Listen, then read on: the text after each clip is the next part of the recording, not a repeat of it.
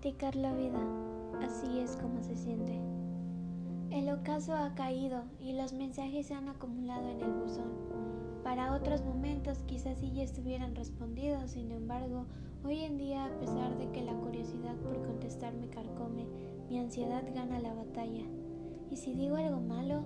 ¿Y si malinterpreto las cosas?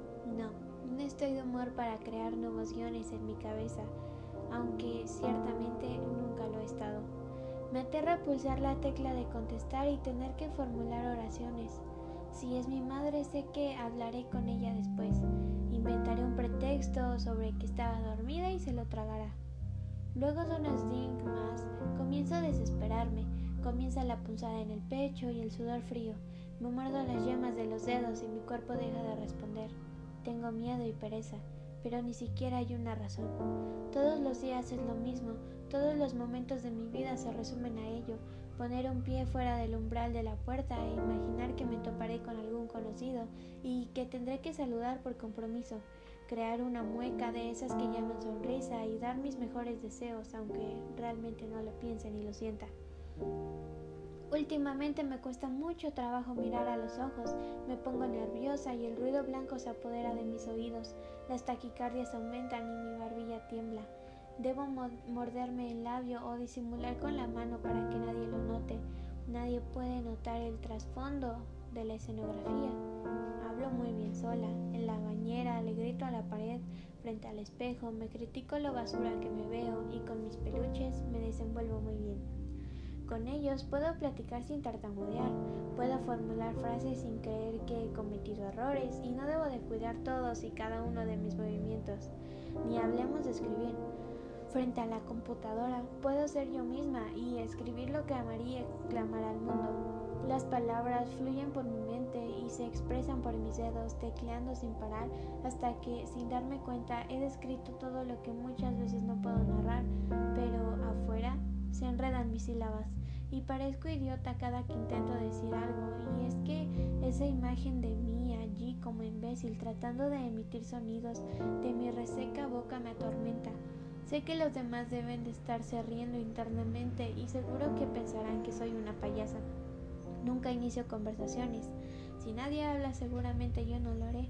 Tengo miedo a ser ignorada y juzgada. Solo tengo una amiga con la que realmente puedo vivir sin terror a equivocarme y se llama Soledad.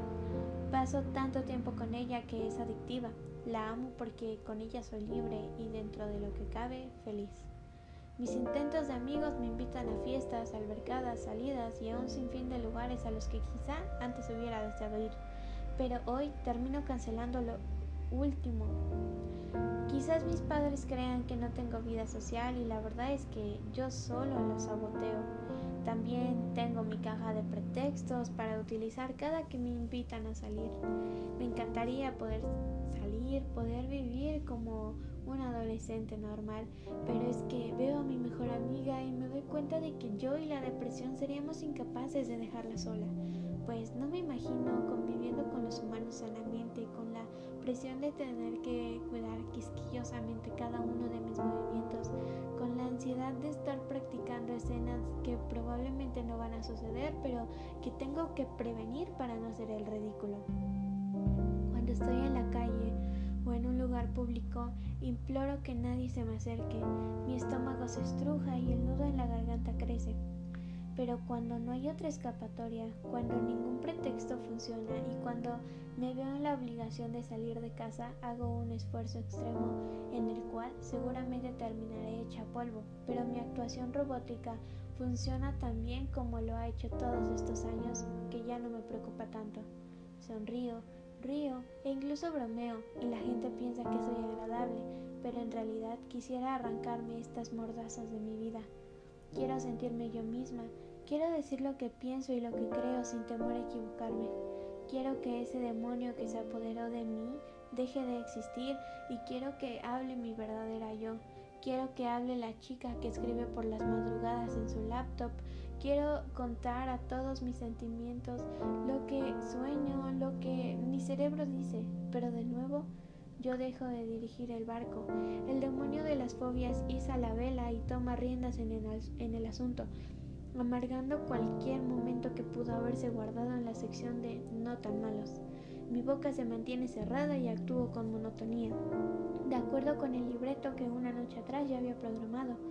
Suena tonto, pero practico hasta cómo decirle buenos días a mi padre, cómo estornudar, cómo comer, cómo explicar mis tareas.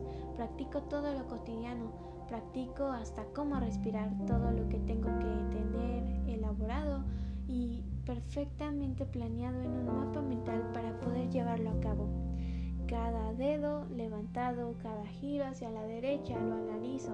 Todo tiene que salir bien antes del acto final. Me torturo al todo el tiempo pensando en lo que está bien y en lo que está mal.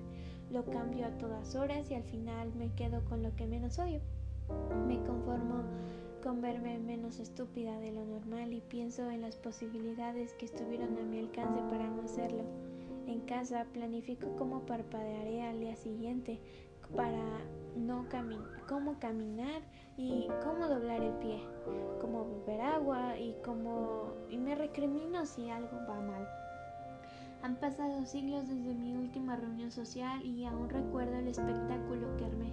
¿Pueden creerlo? Bebí agua con la mano izquierda. Eso es un crimen para mí. Aún me siento culpable por ello y sé que pueden pasar miles y millones de años, pero nunca me permitiré olvidarlo. Nunca olvidaré cómo dije hola con la voz que no iba y nunca dejaré de recordarme el cómo me rasqué la cabeza cuando no debía. Quizá piensen que son miedos estúpidos, quizá crean que solo soy una exagerada. En realidad no importa mucho, a veces yo también lo creo, pero lamento no poder cambiarlo, pues estoy condenada a practicar la vida. Si les digo un secreto, también he grabado miles de veces este audio porque lo grabo y no me convence, entonces lo tengo que borrar, lo tengo que volver a grabar y pues tampoco me convence. Y si mi cuenta no falla, pues esta es la octava vez que lo grabo, así que porfis no me critiquen porque yo sé que no tengo la voz perfecta, yo sé que quizá lo que escribo pueden llegar a ser tonterías, pero pues eso es algo.